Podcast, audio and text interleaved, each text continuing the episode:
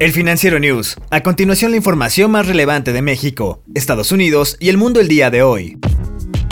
Estados Unidos estableció este miércoles otro récord de casos nuevos de COVID-19, luego de que varios estados en todo el país registraron sus niveles más altos hasta la fecha. Los crecientes casos y hospitalizaciones reflejan el desafío que el presidente Donald Trump o el ex vicepresidente Joe Biden tendrán que enfrentar en los próximos meses por la pandemia. Expertos de la salud pública temen consecuencias potencialmente graves, al menos en un corto plazo. El mandato actual de Trump termina hasta el 20 de enero del año 2021. En los 86 días que faltan para esta fecha, es probable que 100.000 estadounidenses más fallezcan a causa del coronavirus.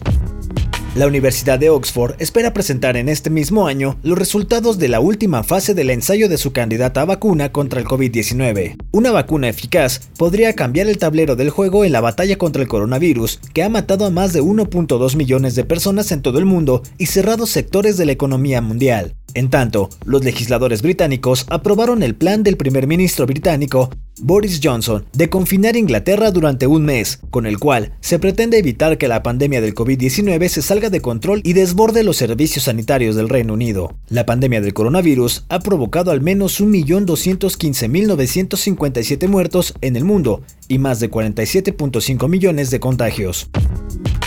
Dinamarca dice que encontró una nueva cepa de COVID-19, se dio a conocer que hay 12 casos conocidos donde humanos han contraído de los bisones la nueva forma del virus. La mutación del virus, que ahora se ha identificado en Dinamarca, puede tener graves consecuencias negativas para el manejo global de la pandemia, dijo el miércoles la primera ministra danesa, Mette Frederiksen.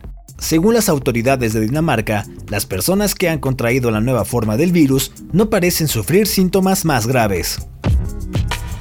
El presidente de Kosovo, Hashim Tasi, que lideró una guerrilla durante la guerra de independencia de dicha república, renunció este miércoles al puesto para afrontar cargos de crímenes de guerra y crímenes contra la humanidad en una corte especial en La Haya. Tassi anunció este jueves su renuncia en una conferencia de prensa, indicando que lo hacía para proteger la integridad de la presidencia de Kosovo. El mandatario fue acusado por una corte con sede en La Haya, formada para juzgar los supuestos crímenes de ex líderes rebeldes una jueza federal de Pensilvania bloqueó un amplio conjunto de restricciones gubernamentales diseñadas para frenar el uso en Estados Unidos de la app de videos TikTok. La jueza del Distrito de Estados Unidos, Wendy Bittlestone, emitió una orden temporal el viernes pasado que bloquea la prohibición de TikTok. Esto en respuesta a una demanda presentada por un grupo de personas que utilizan la app para ganarse la vida. Esto significa un revés para Donald Trump en su pelea contra la popular aplicación.